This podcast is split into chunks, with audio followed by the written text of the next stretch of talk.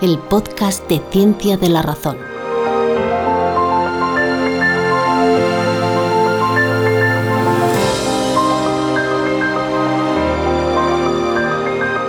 Nosfera es un podcast pionero, es un podcast que se ha planteado cosas que van más allá de lo que han hecho otros podcasts y queremos hacer un estudio aquí en vivo con vosotros escuchándonos al otro lado. Porque si vamos a hablar de antivacunas, queremos saber realmente de qué estamos hablando y queremos ver si es cierto que son esos monstruos extraños e indómitos de los que nos han hablado en los periódicos, que están equivocados, eso no hay duda y lo repetiremos muchas veces, pero vamos a ver qué tipo de seres humanos tenemos delante, porque tal y como nos los pintan, parecen monstruos de debajo de la cama. Así que el experimento es lo siguiente. Tenemos dos personas, están totalmente anonimizadas. Una de ellas es una antivacunas y ambas van a saludar al micrófono. Vamos a ver qué es lo que ocurre. Primera persona. Buenas, ¿qué tal? Perfecto, vale. Eh, no entraremos en juzgar su entonación, simplemente en si parece un monstruo terrible. La segunda persona, por favor. Buenas, ¿qué tal? Bueno, podemos llegar a ciertas diferencias entre ambos, pero estamos bastante de acuerdo con que las dos son seres humanos. Y eso es lo primero que tenemos que tener en cuenta. Es gente que está equivocada, pero es gente a la que hay que tratar con empatía, porque la gente que está equivocada, si le llamas imbécil, se cabrean por lo que sea. No es la forma más diplomática de intentar enfrentar un problema que es social y médicamente relevante. Partiendo de eso, mi nombre es Ignacio Crespo y esto es Nosfera, el podcast de ciencia de la razón.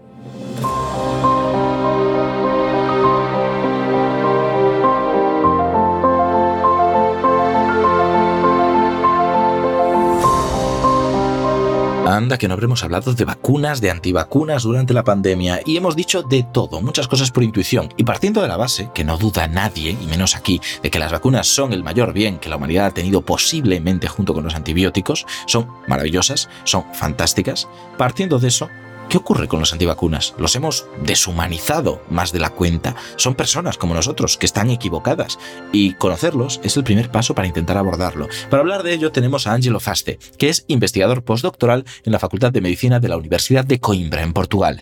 Es especialista en creencias anticientíficas como las pseudoterapias, la teoría de la conspiración, el negacionismo del cambio climático, las cuales lleva años estudiando desde el punto de vista filosófico y psicológico.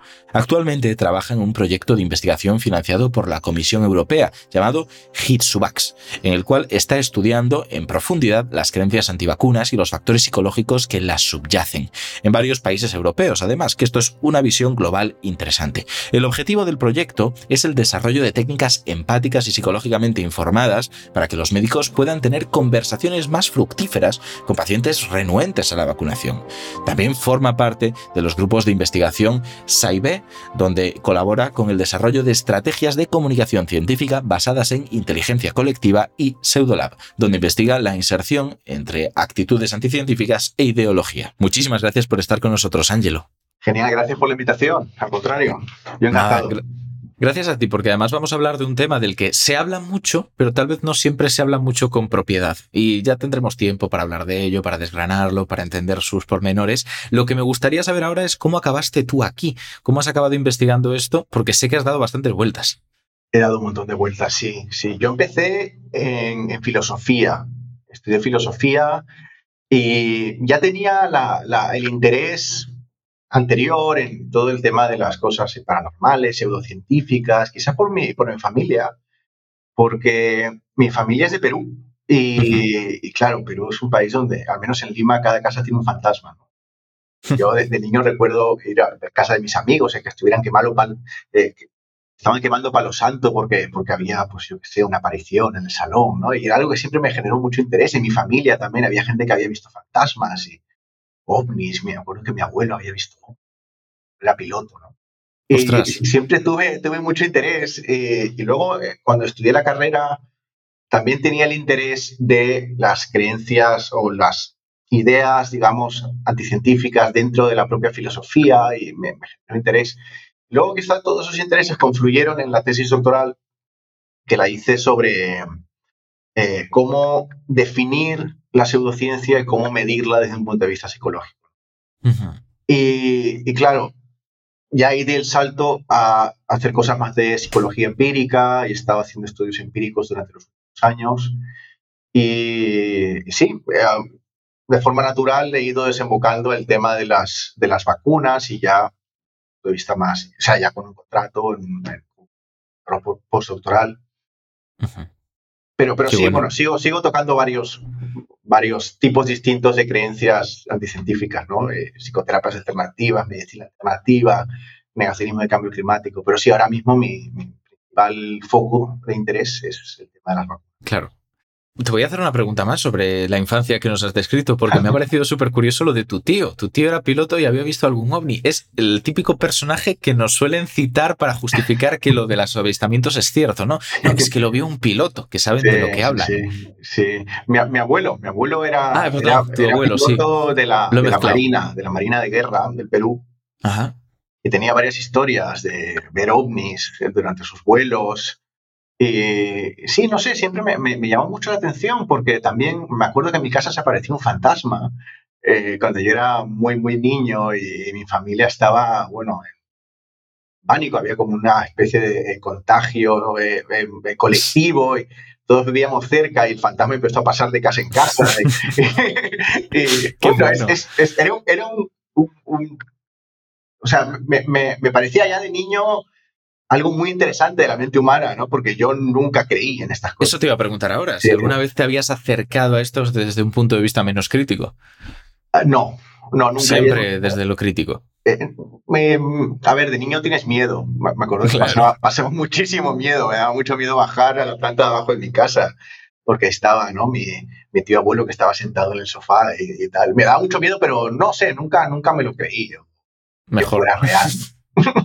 bueno, fantástico. Pues vamos a hacer una breve pausa y vamos a empezar ya a hablar sobre vacunas y todas las cuestiones que normalmente se tratan, pero no siempre con rigor. Vamos a hablar de ello. Estamos de vuelta. Y para quien llegue nuevo a Nosfera y no sepa muy bien de qué va todo esto, se lo vamos a resumir muy rápido. Las preguntas que voy a hacer a continuación, la mayor parte de ellas vienen de nuestros oyentes. Las dejan de antemano en nuestro Twitter, porque yo lo que hago ahí es preguntar. Simplemente digo, oye, ¿qué le preguntarías a una persona experta en tal o cual campo? Nos las dejáis, las recogemos, filtramos algunas y aquí contestamos las que nos den tiempo. La primera, bueno, pues va muy al, al centro de la cuestión para intentar empezar a desgranar todo. Nos la hace Run Rabbit Run y dice, ¿Los antivacunas son los extremos de la curva de Gauss, o sea, un fenómeno estadístico normal o representan de verdad una amenaza? Esta pregunta es bastante necesaria porque se ha hablado tanto de ellos que parece que son el fin del mundo. Sí, es interesante porque eh, la pregunta tiene dos partes que son lógicamente independientes. Pueden ser parte de un espectro, el, polo final más extremo de un espectro, como es de hecho el caso, y a la vez ser una amenaza. ¿no?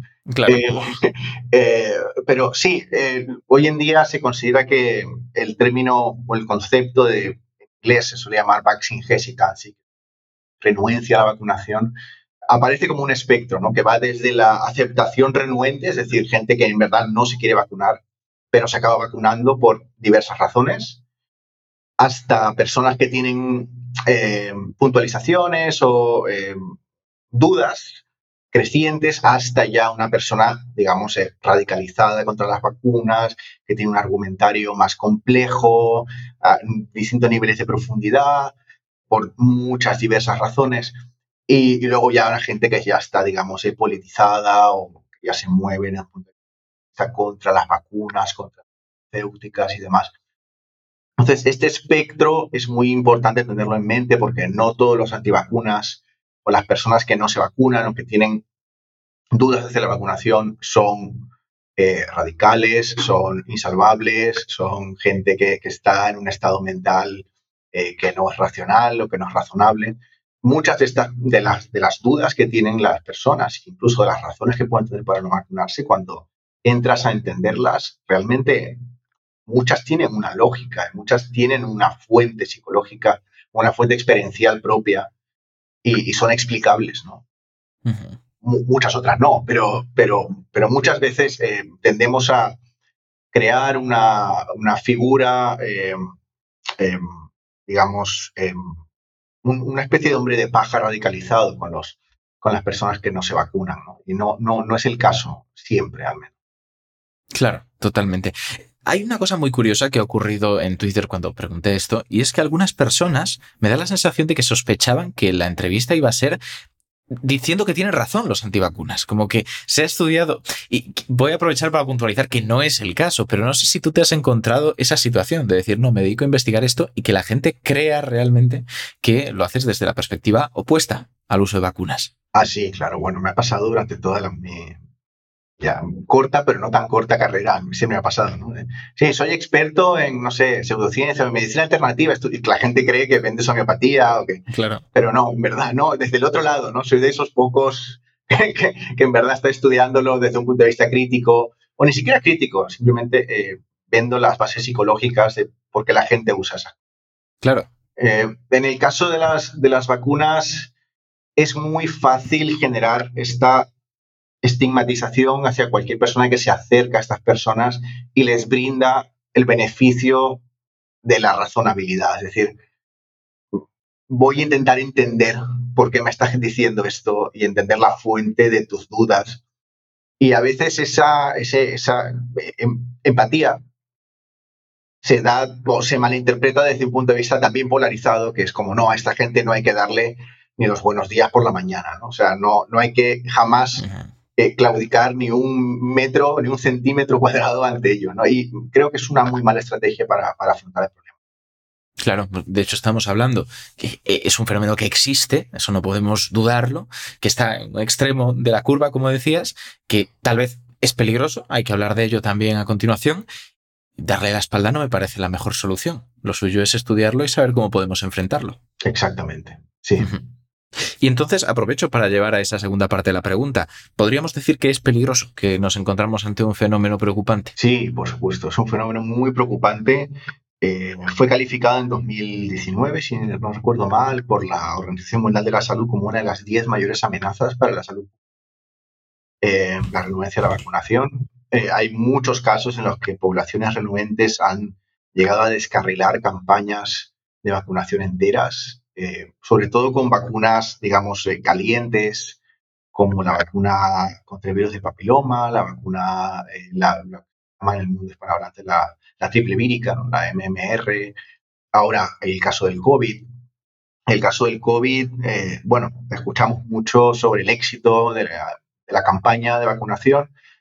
Mm, bueno, es muy matizable que haya sido un éxito la, la campaña de vacunación. Ahora es un éxito en Portugal, y quizás en algunos países europeos, algunos países eh, latinoamericanos que tienen muy buenas eh, coberturas eh, de, inmunización, pero en muchos otros países es un desastre. ¿no? En todo el continente africano hay muy pocos países que tienen una cobertura mínima, estable, países del asiático, del, que también tienen bajo.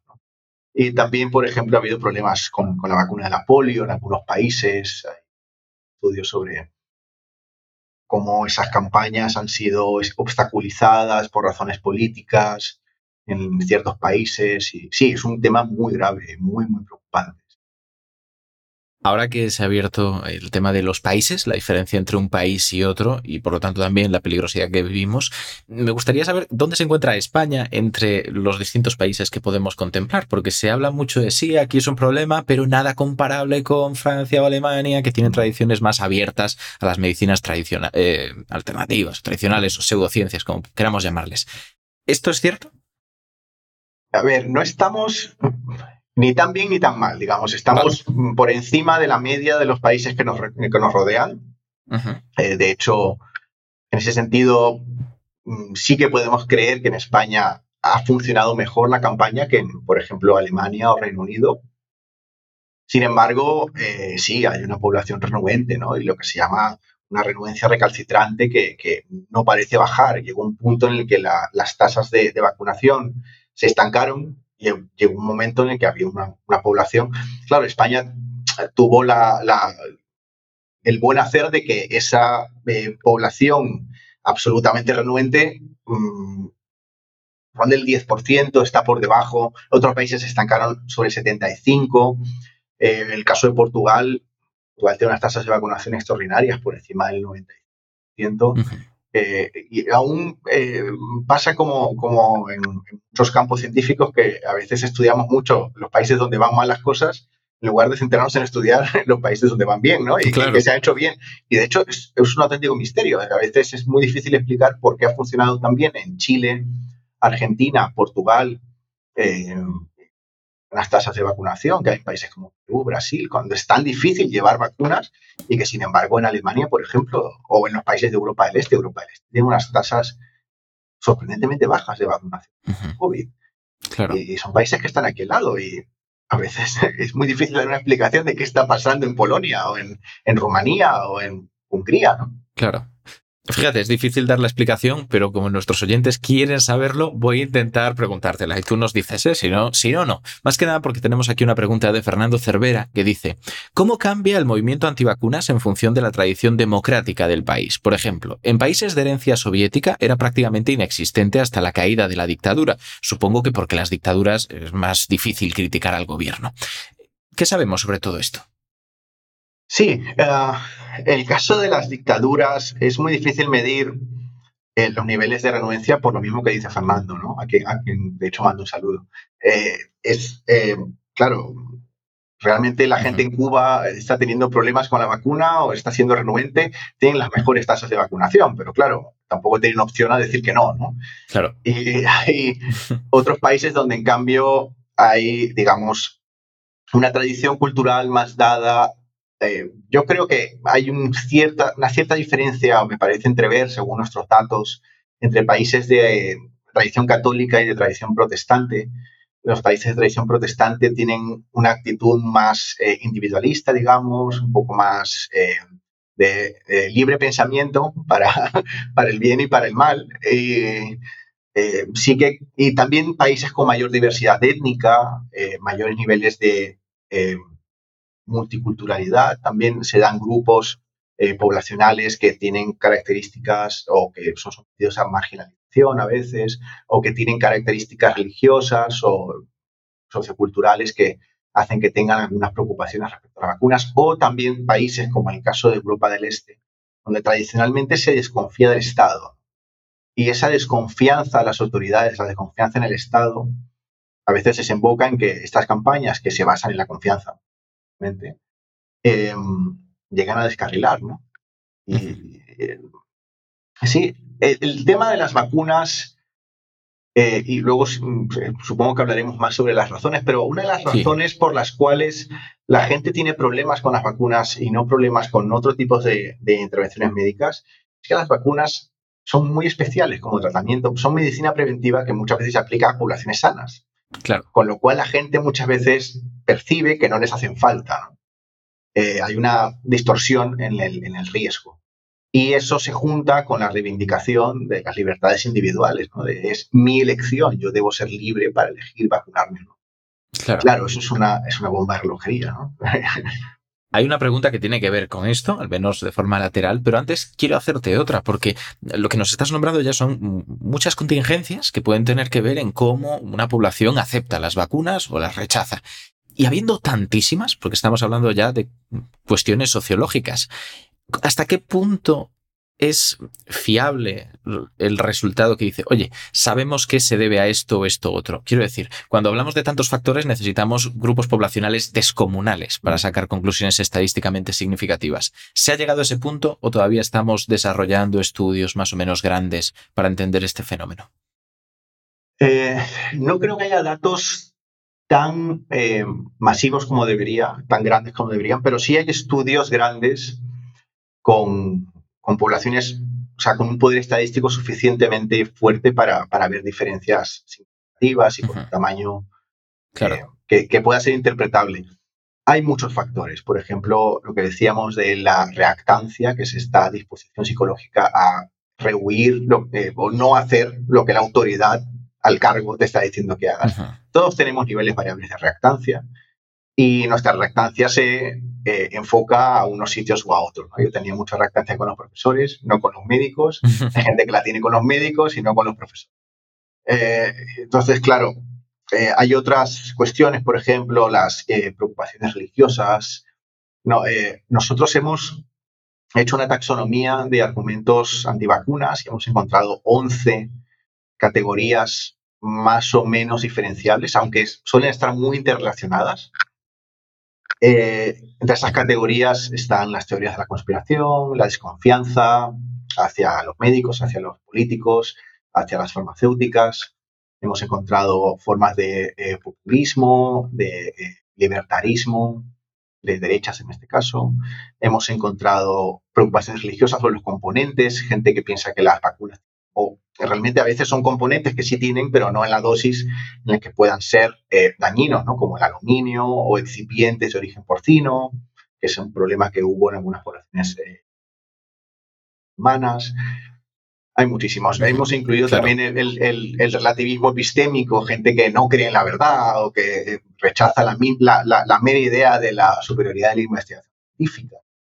Entonces es, un tema muy, muy complejo. Y luego te vas al tema histórico y, claro, es que ha habido muchas, muchas formas de oposición a las vacunas. Las pobrecitas, pese a ser uno de los mayores avances tecnológicos de la, de la humanidad, yo creo que podrían estar perfectamente en el top 5 de los mejores avances tecnológicos que hemos producido como especie. Eh, Cuesta pues, También son las que más resistencia han, tenido por todos los frentes imaginables. Voy, voy, a seguir con este paréntesis porque entre lo que has dicho hay una cosa que me genera muchísima curiosidad y es esto de la taxonomía que habéis desarrollado. Más que nada porque os imagino en esa situación y no consigo visualizar cómo se deciden las categorías de esa taxonomía. Yo cuando he intentado hacer cosas similares para mi día a día, nada académico, me encuentro con que las clasificaciones que intento crear, sin ir más lejos, listas de reproducción Spotify. De repente hay una lista que no está tan bien definida como yo creía y que tal vez se solapa con otra que acabo de crear. ¿Ocurre esto con las taxonomías? ¿Os encontráis ante el papel diciendo, esto es redundante, esta sobra, falta una? Fue un trabajo de, un año entero, fue un, pues un trabajo realmente magnífico, esperamos publicarlo en breve en una, en una buena revista. Y es una, primero hicimos una revisión sistemática de la literatura existente porque entendimos que eh, analizar datos, eh, digamos, brutos como tweets o páginas web de antivacunas iba a ser una tarea eh, increíble y además al analizar la literatura científica ya teníamos una conceptualización previa. De modo que entendimos que era una especie de inteligencia colectiva entre que nuestra conceptualización se eh, hundía sus raíces en conceptualizaciones anteriores y creíamos que eso era bueno y de hecho ha sido una de las ventajas de nuestra formación. Luego hemos validado las 11 categorías que encontramos desde un punto de vista lingüístico, haciendo procesamiento del lenguaje natural, y viendo que realmente sí que hay características lingüísticas distintivas en cada una de estas categorías. Esto lo hicimos con un modelo computacional complejo, con unos colaboradores de tecnológica de Darmstadt.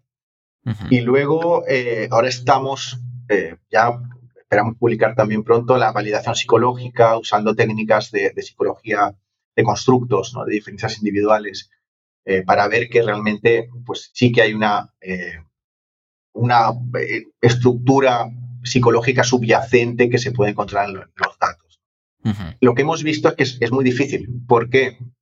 Porque la gente, eh, digamos, con actitudes antivacunas, eh, suele estar políticamente motivada. Y en estos casos se desarrolla un fenómeno psicológico que se llama razonamiento monológico, que es que la gente apoya cualquier argumento que se parece al que ya apoya. Claro y están estas dinámicas políticas en las que la gente utiliza cualquier cosa para defender su punto de vista. Exacto. Hmm. Y hemos visto que es muy difícil porque cuando les das los argumentos, le dan que sí a todo o que no a todo. ¿no? y claro, aunque muchos sean contradictorios, eso también es una característica del razonamiento motivado. ¿no? La gente puede defender. Como ir a una manifestación cualquiera y ver la mezcla de banderas que hay, que muchos no saben por qué se manifiestan, pero se manifiestan. Exactamente. Sería la idea, ¿no? Sí. Curioso.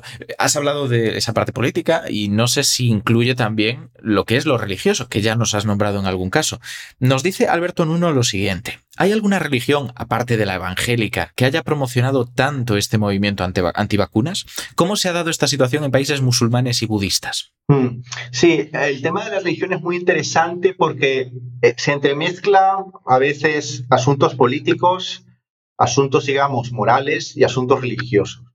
Lo cierto es que las mayores religiones del, mundo, es decir, el Islam o las, ramas, digamos, más eh, habituales del, catolicismo o del cristianismo, del Islam y del judaísmo, también del, hinduismo y del, budismo, apoyan explícitamente la vacunación. El Papa ha hecho varias declaraciones a favor de la vacunación y demás. El problema son pequeños grupos, pequeños grupos eh, muchas veces de extremistas religiosos que están en contra de la vacunación por diversas razones. A veces, ya lo he mencionado, por el tema de la violación de las normas alimenticias que pueden tener, por el uso de eh, por ejemplo, em, em, sí, productos de origen porcino, de origen bovino, eh, productos que vienen de, la sangre, no pueden consumirlos.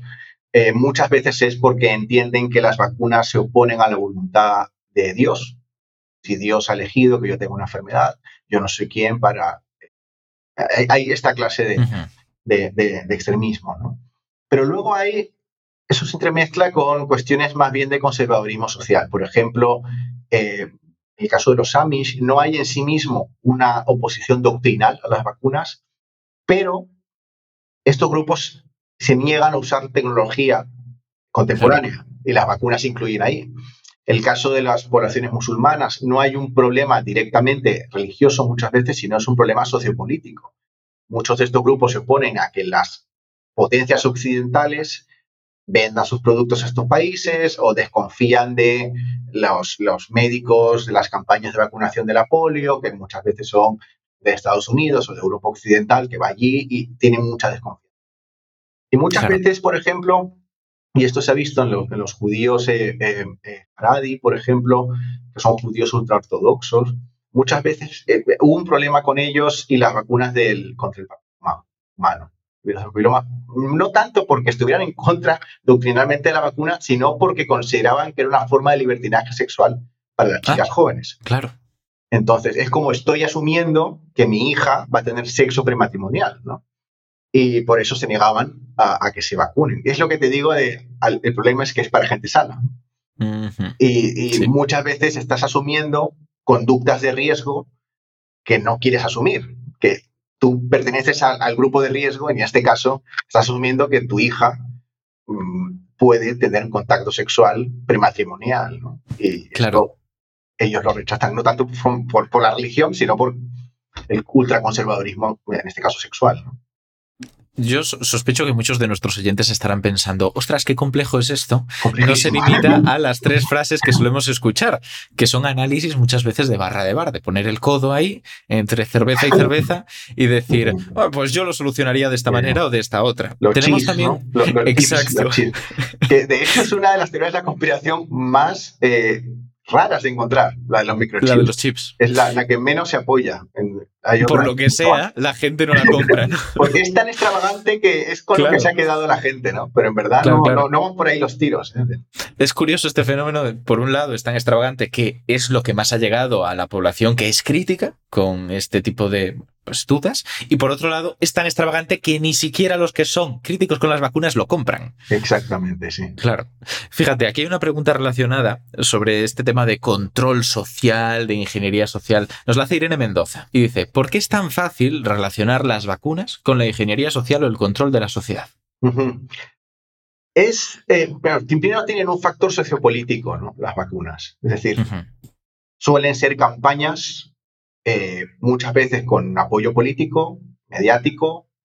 Eh, de estos productos se producen en países occidentales, es decir, son exportados de países occidentales a países que pueden tener, digamos, una actitud contraria a, los, los valores, sino ya en sí mismo al, comercio con los países occidentales. Es algo que ha pasado, por ejemplo, en China, ¿no? que han tomado una vacuna que, que no tiene la efectividad que debería tener y no están siendo capaces de contenerla porque se, negaron a comprar la vacuna que realmente funcionaba y tenía la efectividad deseable y necesaria ¿no? para contener el virus. Eh, hay muchas formas. Eh, hay gente que tiene una actitud antielitista y cree que los científicos son una élite oscura, eh, o oscurantista, y, aliada con los políticos. gente que, que cree que la vacunación atenta contra su libertad individual. ¿no? Es el caso de los libertarios. Creen mm. que ellos tienen derecho, y, de hecho es así, pero eh, no piensan en, el concepto de libertad de una forma amplia, y es que nadie es libre eh, si no tiene condiciones necesarias para ello. Es decir, ¿qué pasa con los grupos vulnerables? No pueden salir a la calle porque si no hacemos inmunidad de grupo, esas personas no son libres, no pueden hacer su vida. Es, una forma muy solipsista de entender la libertad. Eh, luego ha habido críticas, por ejemplo, históricas hacia las vacunas, ya estas están un poco pasadas de moda, pero fue muy, muy común en su tiempo crítica marxista las, a las vacunas y era la idea de que las vacunas eran una forma de condenar a la clase trabajadora a la pobreza. ¿Por qué? Porque en lugar de incrementar sus condiciones de vida y mejorar sus condiciones de vida para hacerlas más eh, eh, saludables y que tuvieran más medidas de protección, se les vacunaba para seguir hacinándolos en, mm. barrios empobrecidos y malas condiciones de salubridad. ¿no? Es, claro. entonces, eh, prácticamente cualquier ideología que puedas seleccionar, menos algunas más moderadas o centristas, pueden tener algún tipo de grupúsculo más extremista que, oye, encuentren alguna razón para estar en contra de las vacunas. Es que el tema es que este argumento, el marxista, me parece que podría triunfar muchísimo entre las masas si se escuchara por parte de figuras como Miguel Bosé y compañía, en lugar de las típicas barbaridades que luego llegan a la prensa. Me parece que son más argumentables, aunque estén equivocadas. Sí, sí, sí, sí, sí, por supuesto. También hay gente que, bueno, la, gente que consume medicina alternativa o que piensa que las vacunas no son para ellos, ¿no? No, yo tengo un estilo de vida muy sano. O, por ejemplo, gente que dice, no, yo en mi trabajo no tengo ningún riesgo, ¿por qué me voy a vacunar? Que se vacune el que tenga riesgo. Claro. Claro, porque las vacunas tienen otro, no solo es para gente sana, sino que a veces es para gente que ni siquiera está en el grupo de riesgo. Es decir, es un acto de solidaridad cívica. Tú vacunas a tu hijo posiblemente tu hijo no va a manifestar una eh, COVID grave, los niños rara vez manifiestan sintomatologías graves, pero hay que vacunarlos para que no contagien a, grupo, a gente que está en el grupo de riesgo que seguramente no conoces. Claro. Y tú mm. y tus seres queridos tienes que ponerlos en riesgo, y, pero es que así funciona. Y eso, es lo difícil, que hay que convencer a la gente para que tenga esa solidaridad es decir, tú a lo mejor eres muy rico y puedes hacer una cuarentena y a lo mejor trabajas, teletrabajas desde casa para Google, pero eh, ¿qué pasa con tu vecino que es eh, camarero? ¿Qué pasa con el que no puede, eh, que no le puede entregar la compra a casa? Esa persona no puede salir. Tienes que pensar en esa otra persona. Hay que reconocer que, claro, hay que reconocer que las vacunas no nos lo han puesto fácil en cuanto a sus características para convencer a la gente. O sea, se dan a gente sana, que no tiene ese motivo egoísta para vacunarse. Se, son para protegerse contra algo que no ven y no comprenden. Muchas veces enfermedades que ni han visto. Yo no he visto nunca un caso de polio. Exacto. Nosotros no hemos tenido contacto con el sarampión. Muchas veces son enfermedades que eh, para las que nos vacunan que, que, no hemos visto. Yo no he conocido a nadie con paperas pero son enfermedades terribles. Es decir, el sarampión es una enfermedad terrible que, de la que moría muchísima gente en el pasado y la polio es una enfermedad horrible. Pero como no las conocemos de primera mano, pensamos, bueno, es que, mm, ¿para qué? no? O sea, si esto tampoco es tan común. Entonces, se da este, este fenómeno del free riding, ¿no? De gente que decide explotar eh, egoístamente eh, la protección del baño, la protección del grupo, ¿no? Es decir, yo, si yo no me... Es un, es un, juego de suma cero. Sí. Al final, es un juego de suma cero. Yo puedo elegir no vacunarme y exploto la inmunidad de rebaño, pero si muchos hacemos eso, no hay inmunidad de rebaño y de hecho vamos a estar todos expuestos. Exacto. Esto en teoría de juegos hay estudios del porcentaje de personas que pueden mantener ese juego sin que colapse el sistema. y no son muchas, hay que decir. no, suele ser. Vamos a hacer una breve pausa y enseguida volvemos para hablar sobre todo de qué tipo de persona tiene este tipo de pensamientos. Volvemos enseguida. Estamos aquí y vamos a intentar responder a eso. ¿Quién está en el lado antivacunas? ¿Quién es la persona que suele asociarse con estos conceptos? Porque todos tenemos una imagen mental que posiblemente no encaje del todo con lo que se sabe de estos grupos. Y nos lo pregunta, por ejemplo, Rocío Romero, para poder utilizar una pregunta del público en esta formulación. Dice, ¿cuál es el perfil o perfiles de los antivacunas? ¿Hay alguna relación con el género, el nivel sociocultural, etcétera? Hmm. Eh, respecto al, al género, es un caso interesante en el sentido de que hemos observado en los estudios anteriores y otros tipos de negacionismo de la ciencia, por ejemplo, el cambio climático, se ha observado una mayoría masculina. Y en el caso de las antivacunas, al menos en los grupos más movilizados o en los grupos online y demás, se observa una mayoría femenina. Y es interesante y está muy poco estudiado, porque en el caso del cambio climático y los hombres sí que se ha estudiado más, eh, pero en el caso de las, de las mujeres no. o en este caso, ¿no? Es creo que es un tema que podría tener un interés. Es decir, ¿por qué hay tantas mujeres? Hay, hay una explicación que puede ser más, digamos, eh, intuitiva, que es que por cuestiones socioculturales, las mujeres muchas veces se tienen que responsabilizar la vacunación de los niños y por eso están en los grupos antivacunas porque es el momento en el que tienes que tomar esa decisión. ¿no? Claro. Eh, pero bueno, podría eh, eh, relacionarse con otros factores psicológicos, por ejemplo, una mayor sensibilidad al asco, una mayor sensibilidad al dolor. Hay muchos casos de, también de personas renuentes a la vacunación que lo hacen porque tienen fobia a las, a las agujas. Es mi caso. Yo admito que yo he sido renuente a la vacunación porque tengo una fobia terrible a las vacunas. Me costó muchísimo. Cada vez que me llamaron, fui y me vacuné tres veces.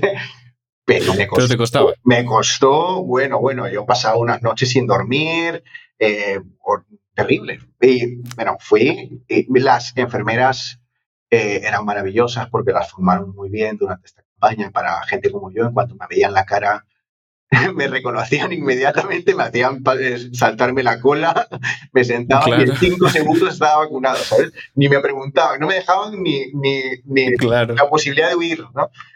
Me, eh, claro, luego es el tema socioeconómico. Sí que se ha visto que suele ser gente de nivel socioeconómico medio alto, por lo que decíamos, ¿no? Porque muchas veces son gente que se ve o se siente menos expuesta a, posibles infecciones, ¿no? O que vive en un ambiente o tienen trabajos que les permiten evadir más eh, contactos o conductas de riesgo. Claro. Y, luego hay, claro, hay como lo que venimos hablando, ¿no? Hay este amplio espectro en el que mucha gente, nosotros, por ejemplo, hemos hablado con, estamos recogiendo muchísimos datos y estamos observando gente que, por ejemplo, ha tenido malas experiencias Eso nos preguntaba, por ejemplo, Bioeticando, si era cierta esta, bueno, este, este, pensamiento bastante típico de la gente que rechaza las vacunas es gente que ha tenido malas experiencias con la medicina. Sí, hay un perfil que es así y que de hecho em, con el que también puedes empatizar, porque hay gente que tiene malas experiencias con la medicina, de que hay médicos que pues, no son los mejores profesionales del mundo y que muchas veces son incluso eh, negligencias que llegan a juicio y hay gente que, a lo mejor le gana un juicio al sistema de salud y que desconfía de, lamentablemente, ¿no? Eso, esos perfiles se dan. ¿Cómo volver a crear confianza? Eso es un gran reto desde un punto de vista psicológico la creación de confianza no es algo tan fácil como creemos. Hay que establecer vínculos personales y sobre todo hacerlo de un modo empático. Y eh, el, proyecto que tenemos nosotros, eh, y lo que intentamos hacer es eso. El objetivo último es desarrollar un tipo de entrevista entre el médico y el paciente en el cual los médicos reciban formación para entender posiciones psicológicas de los pacientes, entender los perfiles y abordar a cada paciente de un modo empático y receptivo. Claro. Y creo que a veces, claro, si hay un país que tiene un 15% de renuencia recalcitrante, eh, va a haber gente que no se va a vacunar nunca. Eso hay, eso hay que admitirlo, hay que entenderlo y hay que entender que es parte del juego. O sea, hay gente que no se va, va a vacunar jamás. Gente que preferiría meterse a un búnker y vivir su vida ahí encerrada que vacunarse. Pero hay muchísima gente que sí se va a vacunar y que se acabará vacunando siempre y cuando entendamos las razones que tienen y les solucionemos esas, esas inquietudes que muchas veces, como digo, son razonables. Sí, cuando, y vamos a pasar a una parte más comunicativa solo durante un momento, pero cuando muchas veces desde la divulgación se pregunta por estos temas, mi perspectiva suele ser que, bueno, de acuerdo, va a haber gente que no convenzamos, para nada. Y posiblemente tampoco convenzamos muchos a los que son fáciles de convencer, porque bueno, nuestras estrategias ya son tema para hablar en otro momento. Pero habrá algunos a los que les estemos dando los argumentos que sí que tal vez necesitan para cambiar su percepción o para estar un poquito más informados. Podemos jugar dentro de ese margen. Sí, sí, sí, no. Eh, lo que dices es cierto. Es decir, la comunicación científica tiene luces y sombras, pero las luces están ahí y se ha hecho también un trabajo que creo que está bien hecho. Es decir, se ha comunicado sobre la vacuna, la gente ha ido, se ha puesto la vacuna, una cantidad suficiente para generar una inmunidad de grupo y, la, hemos conseguido eh, eh, limitar la expansión del virus. Mm. Eso ha estado bien. Y la comunicación científica ha tenido mucho que ver en eso.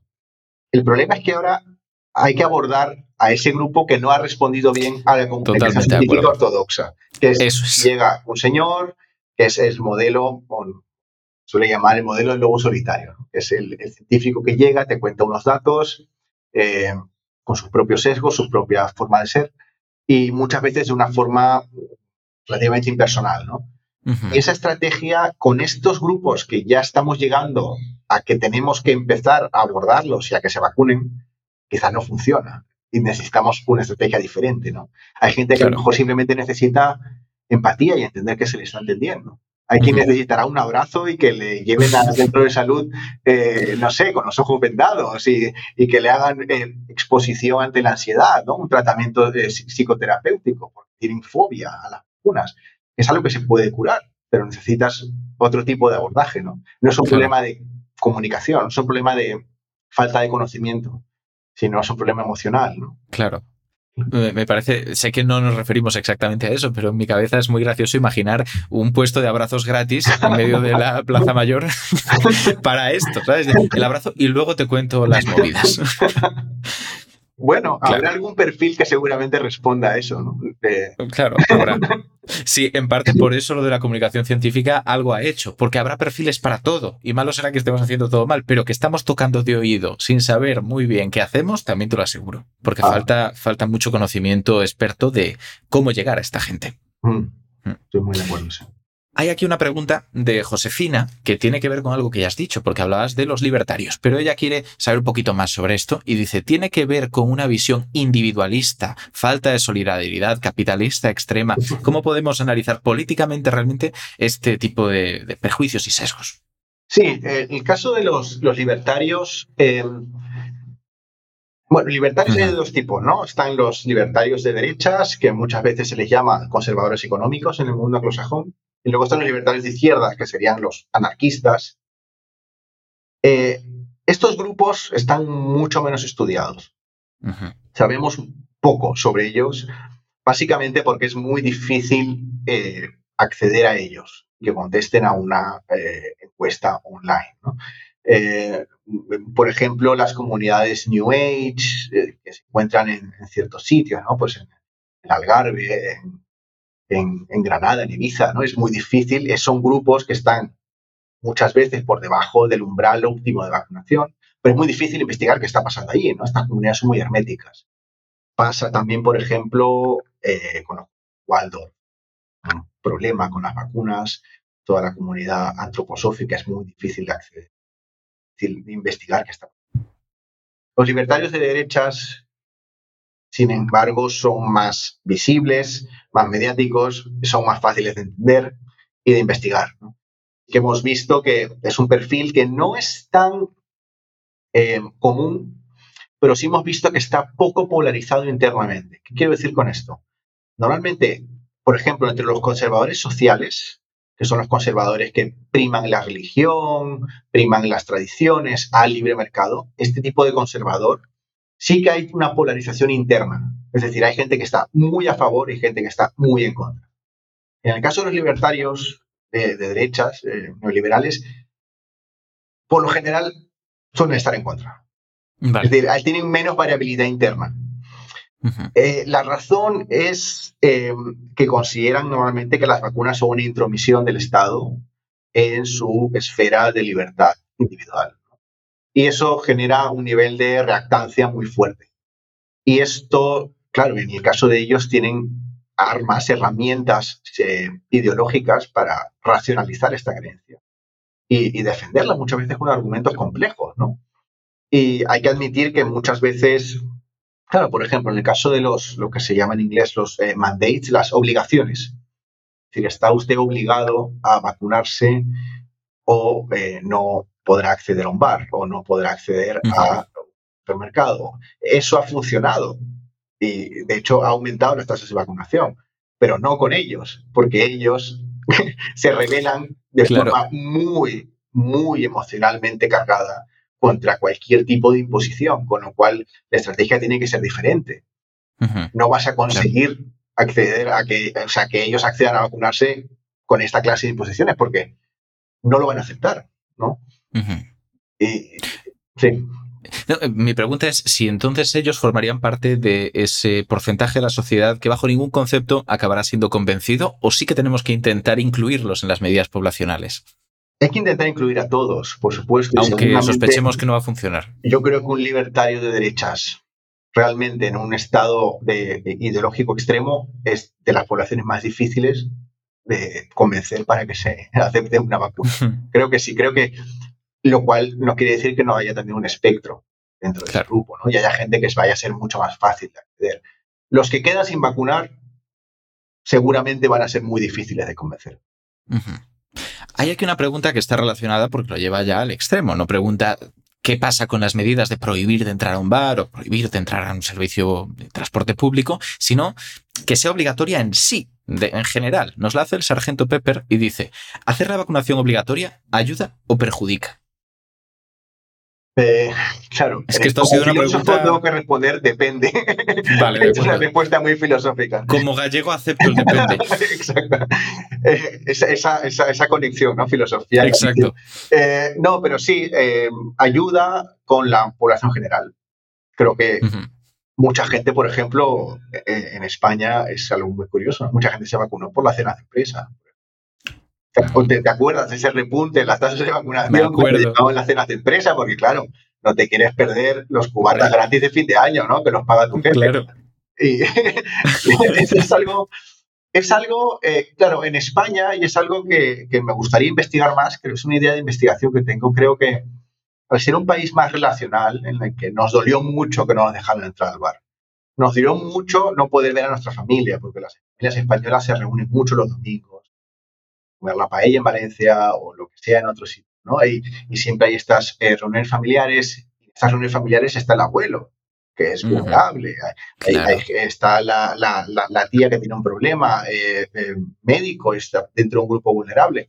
Entonces la gente, creo que ha habido una, ha facilitado que los grupos de estos países, por ejemplo, mediterráneos, tengan tasas de vacunación por encima del países nórdicos, por ejemplo, donde las familias se reúnen mucho Dicho eso, eh, esta pregunta iba sobre las obligaciones. El problema con las obligaciones es que puedes generar, generar una masificación de, gente sin cobertura eh, inmunitaria. Por ejemplo, lo que he dicho antes de los colegios Waldorf. ¿Qué pasa con los colegios Waldorf?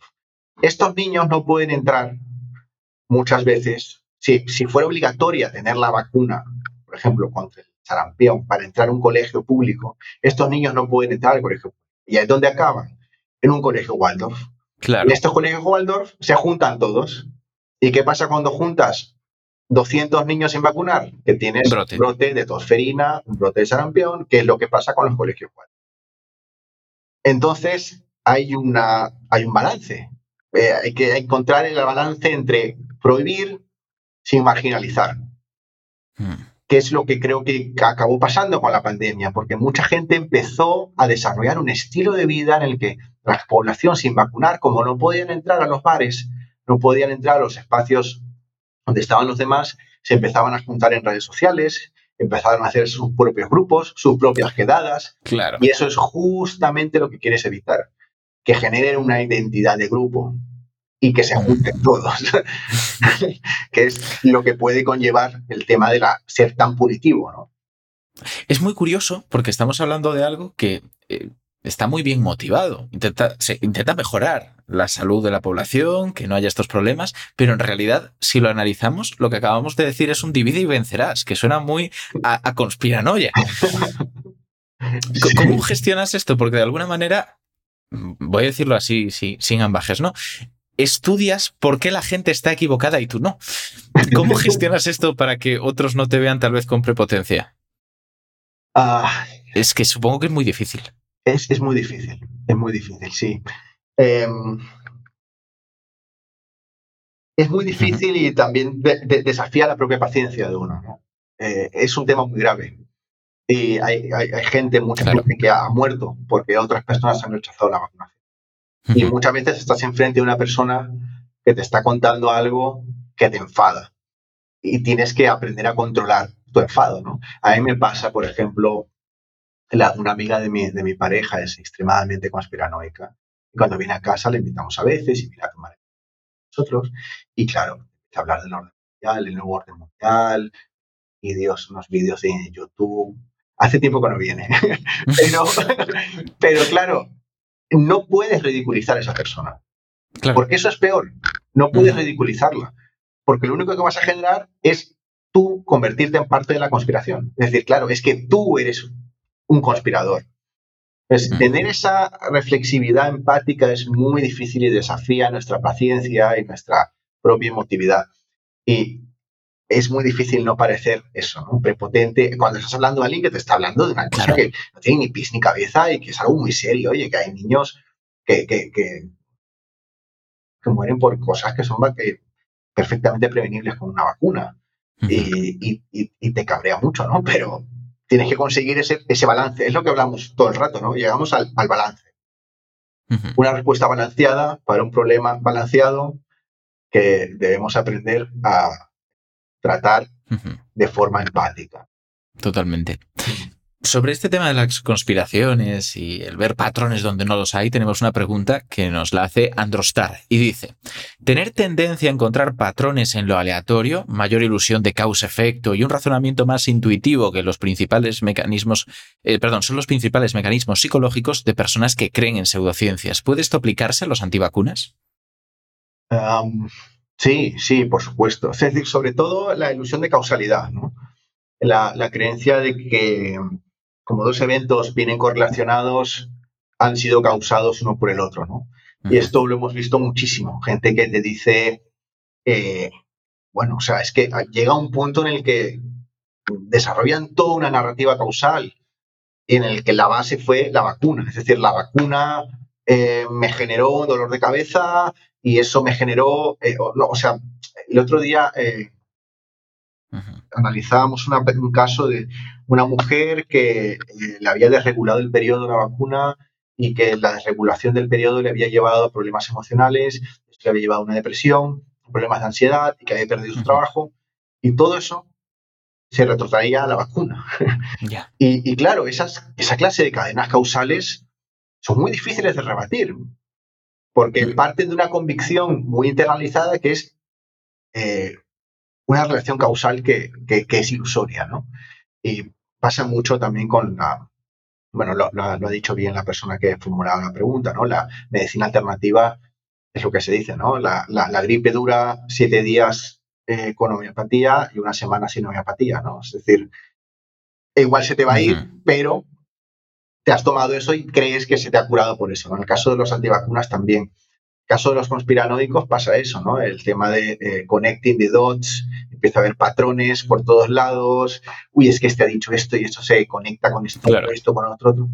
Y muchas veces hay estudios ahora muy interesantes, además de todos los efectos psicológicos que ya conocemos, como la ilusión de causalidad, la ilusión de profundidad explicativa, muchas veces las explicaciones mecanicistas, aunque sean malas, son muy seductoras. La gente prefiere las explicaciones causales a las correlacionales, pese a que somos malísimos formulando explicaciones causales.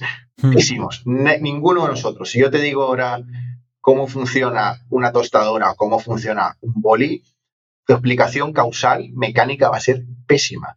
Hay distintas capas y puedes llegar a niveles físicos eh, extremadamente matematizados y fuerzas físicas complejísimas, o una explicación de no, es que cae la bolita y se moja de tinta y eso, que es la explicación que daríamos todos, ¿no? que es una explicación muy superficial, pero es, es, muy seductora. Y hay estudios eh, más recientes sobre Ay, se me ha ido de la cabeza lo que iba a decir. Eh, nos estabas hablando de la dificultad para dar una explicación causal a muchas cosas y, la verdad es que era un ejemplo que me estaba gustando mucho, el de los bolígrafos y las tostadoras. Si quieres, hago un comentario sobre eso mientras piensas por dónde voy a ibas. si me acuerdo, perdona. Vale, no, no, no, es que estaba pensando que me parece súper interesante porque efectivamente habrá mucha gente que diga, claro que sé cómo funciona una tostadora, tiene una resistencia que se calienta, de acuerdo, ya, pero explícame por qué se calienta al paso de corriente y qué, qué es esa corriente y cómo se relaciona con el sistema eléctrico de tu casa y un montón de detalles que son necesarios para una causalidad real ¿no? de lo que estás contando. Exactamente. Muchas veces las explicaciones pseudocientíficas eh, de los, sobre los componentes de la vacuna, sobre cómo funciona la vacuna, sobre cómo va a intoxicar tu ADN, cómo te va a hacer una terapia génica, que va. Muchas veces esas explicaciones son completamente absurdas desde el punto de vista científico, pero son muy convincentes para una persona que lega que las escucha y son muy seductoras, ¿no? Eh, Entiendo que porque lo relacionan con todo. De nuevo vuelve a ser un todos los puntos se unen. Entiendo la relación que tiene. Se unen y eh, eh, la, gente suele confundir la capacidad real, digamos, em, cognitiva para expresar una explicación con el sentimiento metacognitivo de la comprensión. Es decir, la calidad de la explicación con el, ah, ya lo pillo. eso. Vale, entonces muchas veces eso no correlaciona. Cuando te ofrecen una explicación, un físico sobre cómo funciona, o un inmunólogo, o una persona que trabaja en vacunas, cómo funciona una vacuna, desde un punto de vista complejo, no te da ese tilín que te da cuando te explican una cosa mal hecha, pero tú crees que has entendido muy bien, ¿no? Tienes que hablarles de policías, de, fotos del detenido y de analogías. exacto. Es un problema con lo que los comunicadores científicos eh, tenéis que lidiar mucho, ¿no? La gente entiende muy bien las cosas con bolitas de plastilina, pero es una comprensión que no es la que quieres conseguir nos estamos saltando cosas que son necesarias para que luego ellos desarrollen conocimiento a raíz de eso. Hay un tema, fíjate, es que además voy a hablar de una persona que conocemos porque es Mabel, Mabel Fuentes. Una vez me habló de un concepto que ella llamó conocimiento fantasma, que me parece que definía muy bien un, un tema que estamos tratando y es creer que has entendido algo por una de estas explicaciones, intentar sacar tus propias conclusiones y que te des cuenta de que todo está cimentado en pues barro. No, no, se, no se tiene ningún sitio porque como no es completo, ese conocimiento que tienes, son simplificaciones, analogías, concesiones, no puedes crear a partir de él, no es conocimiento real, ¿no? Sí, sí, y, se generan estos eh, castillos en el aire, ¿no? Es lo que dices tú, que parten de una, una concepción errónea de todos hemos tenido esto de niños, ¿no? Todo nos ha pasado. A mí me acuerdo que mi abuelo me dijo una vez que los puentes los construyen con una jarra que saca el agua entonces, antes de que se cierre el agua, venían los obreros y, y yo creí eso, bueno, no hasta los 25 años, ¿no? Pero a lo mejor más tiempo del que habría sido. Todos hemos tenido este tipo de historias. Pero claro, una explicación mecanicista muy, muy, muy sencilla y muy bonita, ¿no? Y eso, a, veces eh, la psicología nos ofrece una comprensión eh, sobre los lados oscuros de la condición humana. Y este es uno de ellos, ¿no?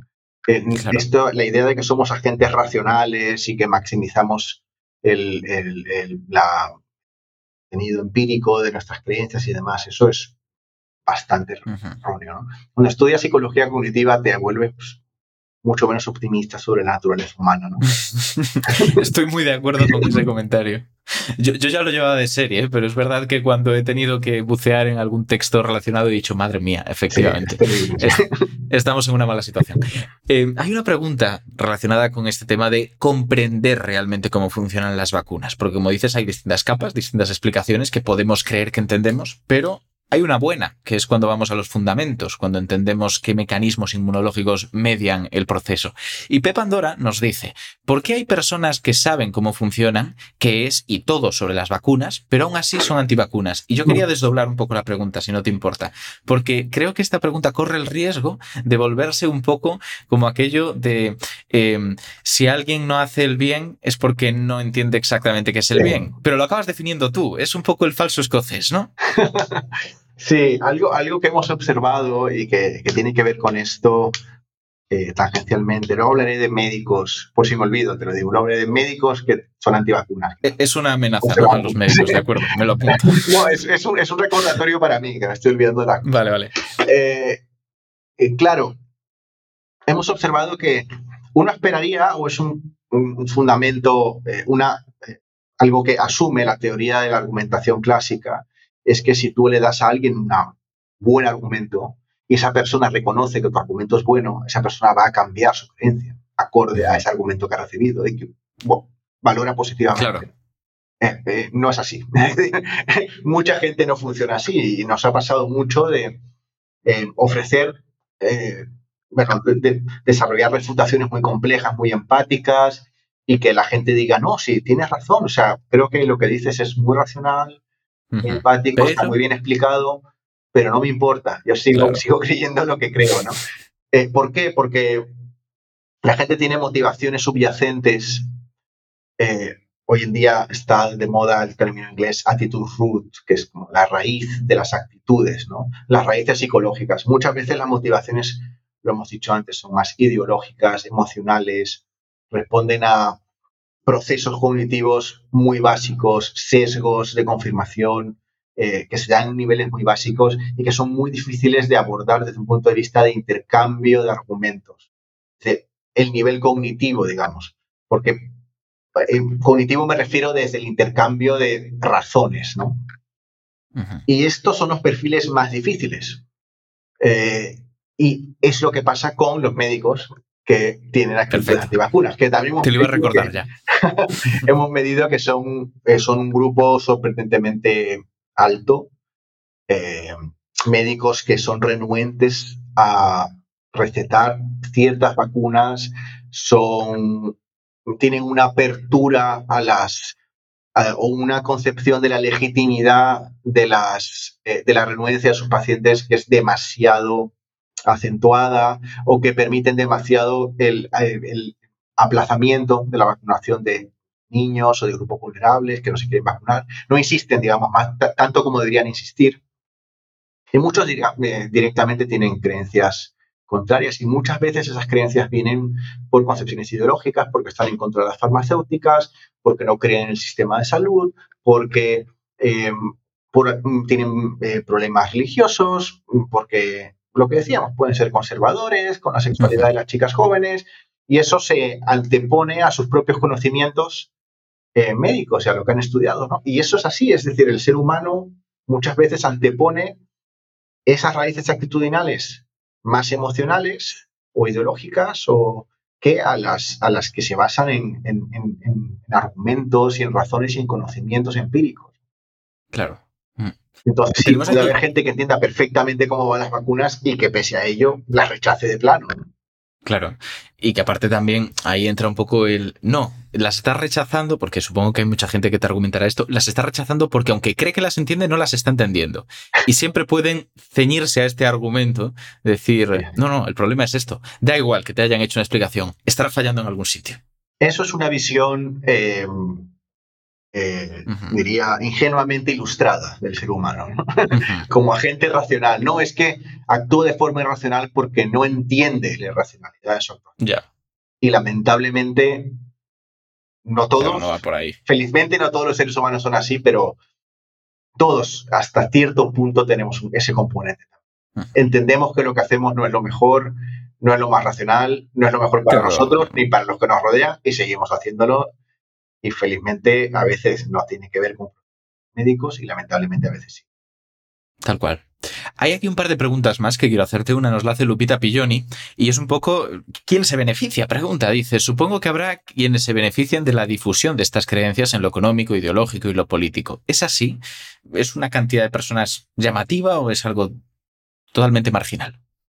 Eh, sí, es decir, el movimiento eh, o la los grupos más movilizados que eh, promueven creencias antivacunas o actitudes antivacunas o renuentes entre la población, evidentemente tienen un interés en ello. El interés no siempre es económico, lo hay, por ejemplo, grupos que en lugar de una vacuna quieren que te pongas un nosodo a un homeopático y te quieren vender el nosodo, o que en lugar de eh, pues eso, que compres cantos gregorianos de Hammer o lo, que sea que te vayan a vender, eh, y claro, eso es un interés, digamos, económico directo. ¿no? Otra que puede pasar es que sea, no hay que descartarlo, no es una conspiranoia eh, descabellada, eh, que una empresa que ha desarrollado una vacuna quiera descarrilar a otra vacuna y haga una campaña que también puede pasar, entre ellas compiten, ¿no? no nos sorprendería, no hay que ser ingenuos, efectivamente. Eh, sí, hmm. a mí es el interés de la politización, es decir, eh, muchas veces el problema de las vacunas es que se acaban politizando, y es lo que pasó durante la campaña. Pasó en países eh, muy claramente, ¿no? Por ejemplo, el caso de Estados Unidos, Trump, el caso de Brasil con Bolsonaro. La vacunación fue un tema político, no fue un tema médico, no fue un tema científico, no fue una campaña de salud pública, fue una campaña política. Eh, en este caso, lamentablemente llevada por unos dos mandatarios contrarios a la vacunación, ¿no? que defendían otras cosas, meterte más lejía o sí, que fue muy sonado. Claro, entonces em, hay interés también en politizar, ¿no? Y es lo que decíamos antes de los grupos, por ejemplo, de eh, radicales islamistas, que, por ejemplo, pueden querer chantajear a las empresas o a las ONGs que van a llevar vacunas contra la polio en Afganistán o en Nigeria, que es algo que ha pasado con Boko Haram, por ejemplo, eh, chantajear a estos grupos de si no me pagas, no puedes entrar a vacunar a los niños. Mm. puede pasar también.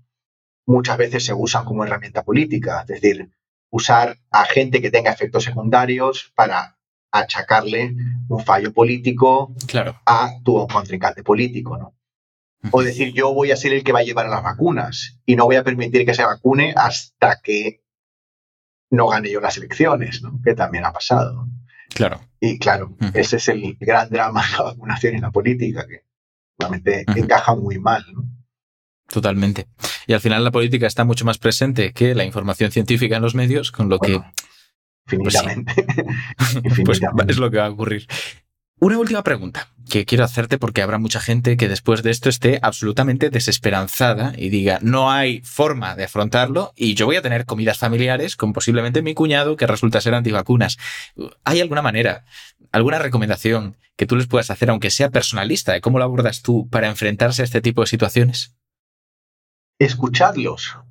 Intentar tener una conversación em, sin eh, que haya una emocionalidad negativa por nuestra parte.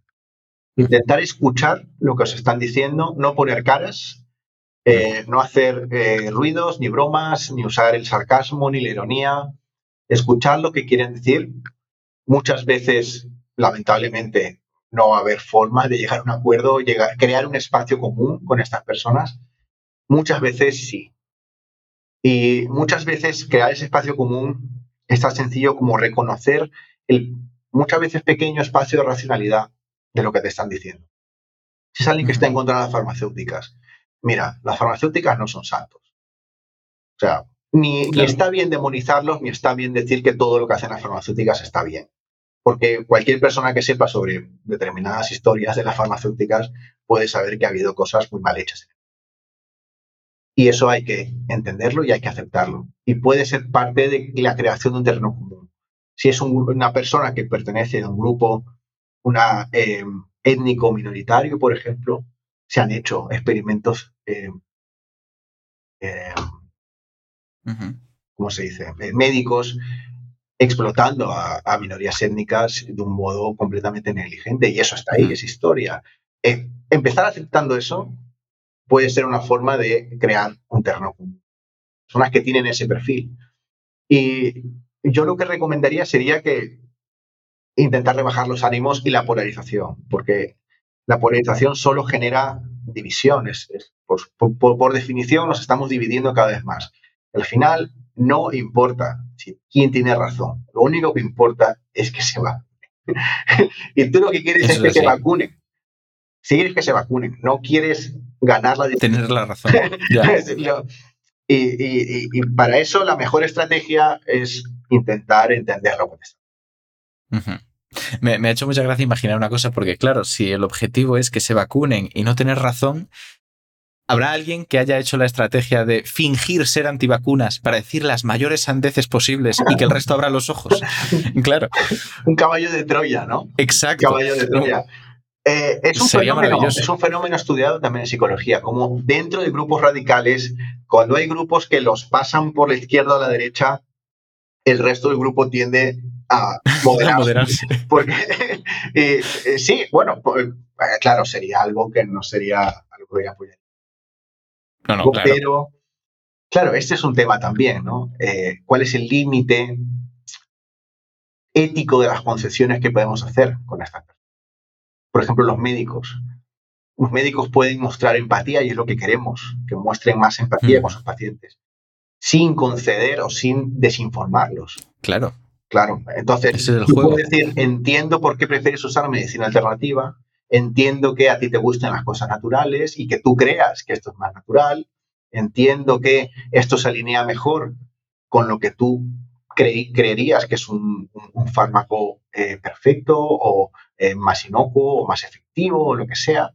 Entiendo tu motivación, pero no puedes desinformarlo. No puedes decir, por ejemplo, no, es que una vacuna en verdad funciona como la homeopatía, estás diluyendo la enfermedad. Y claro, eso es, claro, eso es desinformar. Tienes que, tienes que decir, por ejemplo, puedes decir, no sabes lo natural que son las vacunas, de hecho solo funcionan eh, apoyando la capacidad natural de nuestro sistema inmunitario para generar resistencia.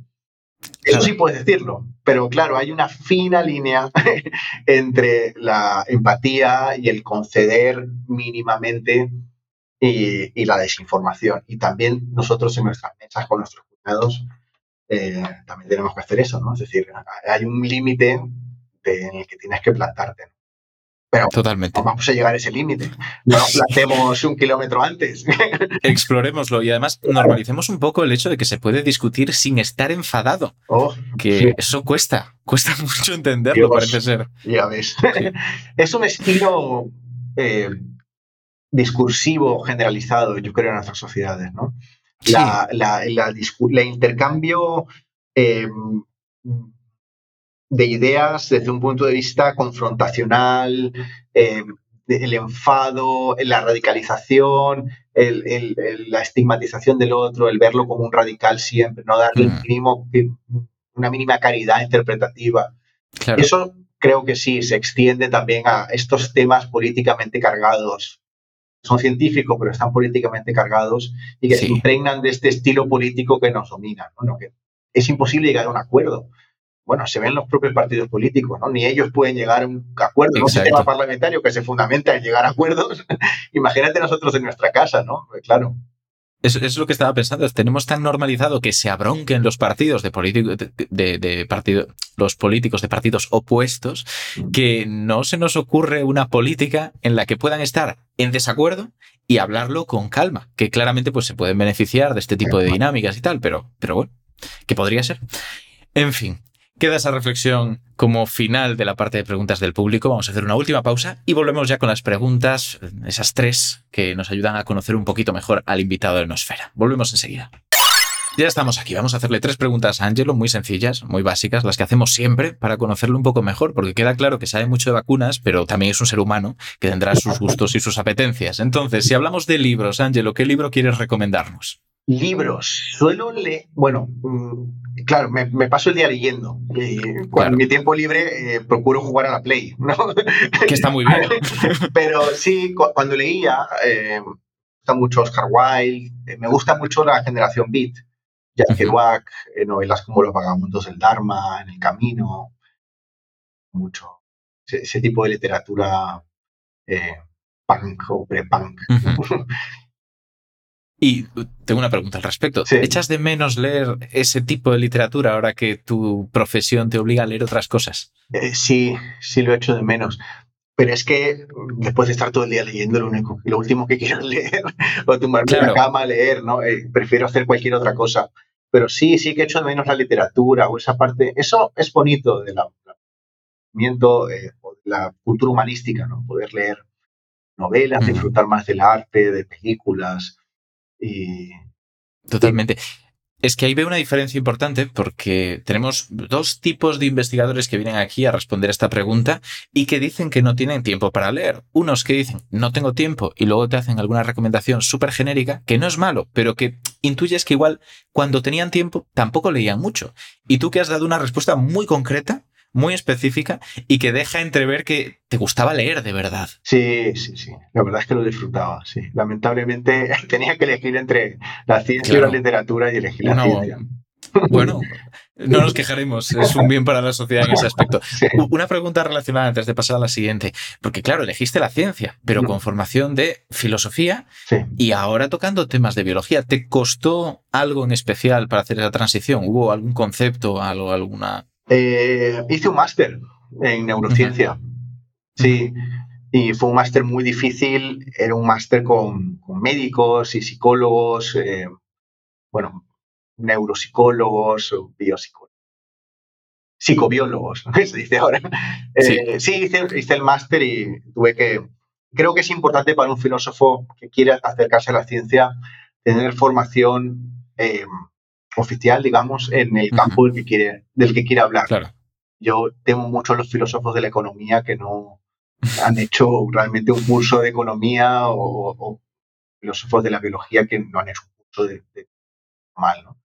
Y yo sí que quise, digamos, obtener esa formación y hice el máster. Sí. Bueno, pues ahí queda como recomendación si hay alguien que nos está escuchando y que dice, yo estoy estudiando filosofía, pero quiero especializarme en otra cosa. Bueno, pues formación reglada. Hasta que no habrá. Si hablamos de películas, ¿qué película nos quieres recomendar? Eh, películas. Me gustan mucho los westerns. Veo mucho westerns. Eso sí que, veo después de trabajar. Westerns claro. Estos panorámicas del desierto. Esto para yo lo llevo a una planicie cognitiva. ¿no? Lo que quiero conseguir es esa panorámica lenta del desierto, ¿no? Y el, caballo. Y resulta muy relajante en los westerns. También tiene mucho interés filosófico, porque son películas sobre estados eh, prepolíticos en los que se dan estas eh, grandes eh, situaciones de prepolíticas, ¿no? No, ¿no? no hay una policía, tenemos que organizarnos. Me resulta muy interesante. Me gustan los espagueti western. Vale, eso te iba a preguntar. Si alguno en especial que dijeras, este es maravilloso, si vas a ponerte cultureta con centauros del desierto.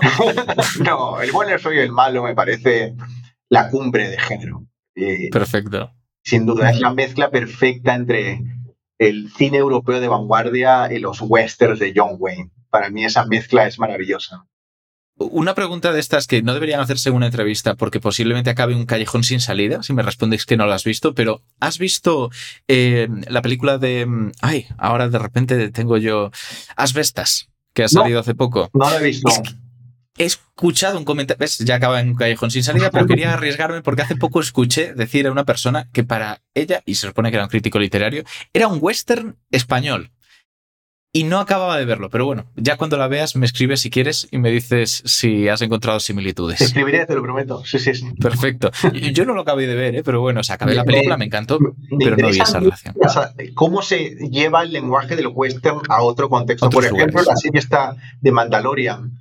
Es un western eh, eh, espacial, ¿no? Pero tiene el lenguaje del western. Y eso me gusta. Las pelis de Tarantino también explotan mucho el lenguaje del western. Claro. Ya lo decían también con Star Wars, ¿no? Que en parte era un poquito western. Sí, claro. Bueno, es, lo que dice George Lucas, ¿no? No, no sé muy bien qué, tan honesto es, pero sí. Un poquillo ahí, sí, efectivamente. Se ha dicho tantas cosas que al final ya ni, ni ciencia ficción ni fantasía, soap opera y lo que salga. Y si te pregunto por una afición, ¿qué afición quieres recomendarnos? Em, la Play. no, eh, disfruto mucho de mis mascotas. Me gustan mucho. Tengo, tengo ninfas.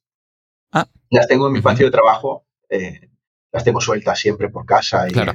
Disfruto mucho de ellas. Se llaman eh, ah, Hablamos del ave, ¿no? ¿Eh? Hablamos de, las aves, ninfas, las aves. No, ninfas, sí. Claro, estaba pensando la fase larvaria de, por ejemplo, una libélula, que también son ninfas. No. Vale. No, tengo, tengo, mascotas más eh, normales. bueno, ojo, yo he tenido ninfas de libélula. Así que. No, pero. Eh, ¿Qué tipo de relación llegas a establecer con un ave? Nunca he tenido aves como mascotas. Uy, yo, yo, yo empatizo con mucha facilidad con los animales y los llevo a querer mucho y a incorporarlos muchos en mi vida. Y sí, yo de hecho hace poco adoptamos un, gorrión, encontramos un gorrión prácticamente muerto en un parking ya en agosto, me acuerdo. Y lo sacamos adelante, lo teníamos en casa suelto y, y sí, veía la tele con él, eh, comíamos, y se, no, llegamos, a empatizar mucho con un pajarito. Eh.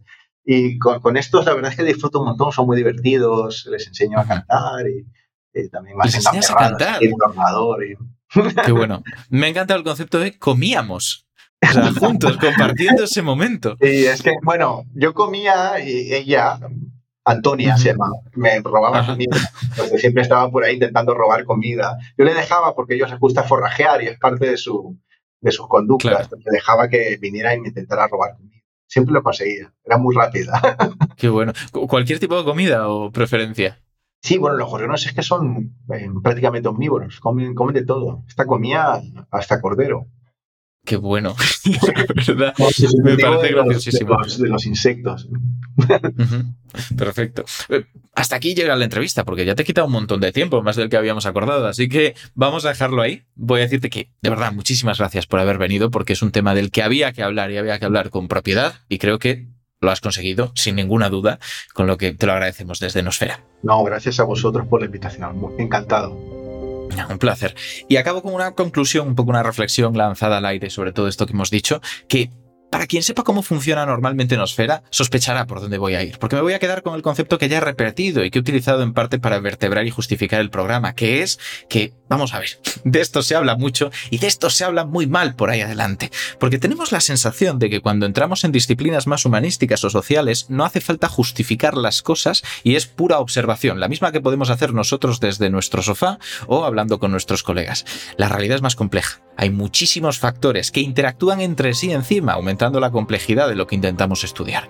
Hace falta gente formada, hace falta gente con ganas de superar los sesgos que tenemos para entender realmente cómo funciona y sobre todo hace falta gente con empatía, porque fijaos cómo cuando hablamos con alguien totalmente aleatorio de estos temas, alguien que no tiene una formación en ello, que no lo investiga directamente, posiblemente sea más categórico, menos humano y menos empático, cuando posiblemente eso es uno de los principales problemas por los que su mensaje no llega. Hasta aquí llega el programa de hoy y nos escuchamos en el siguiente.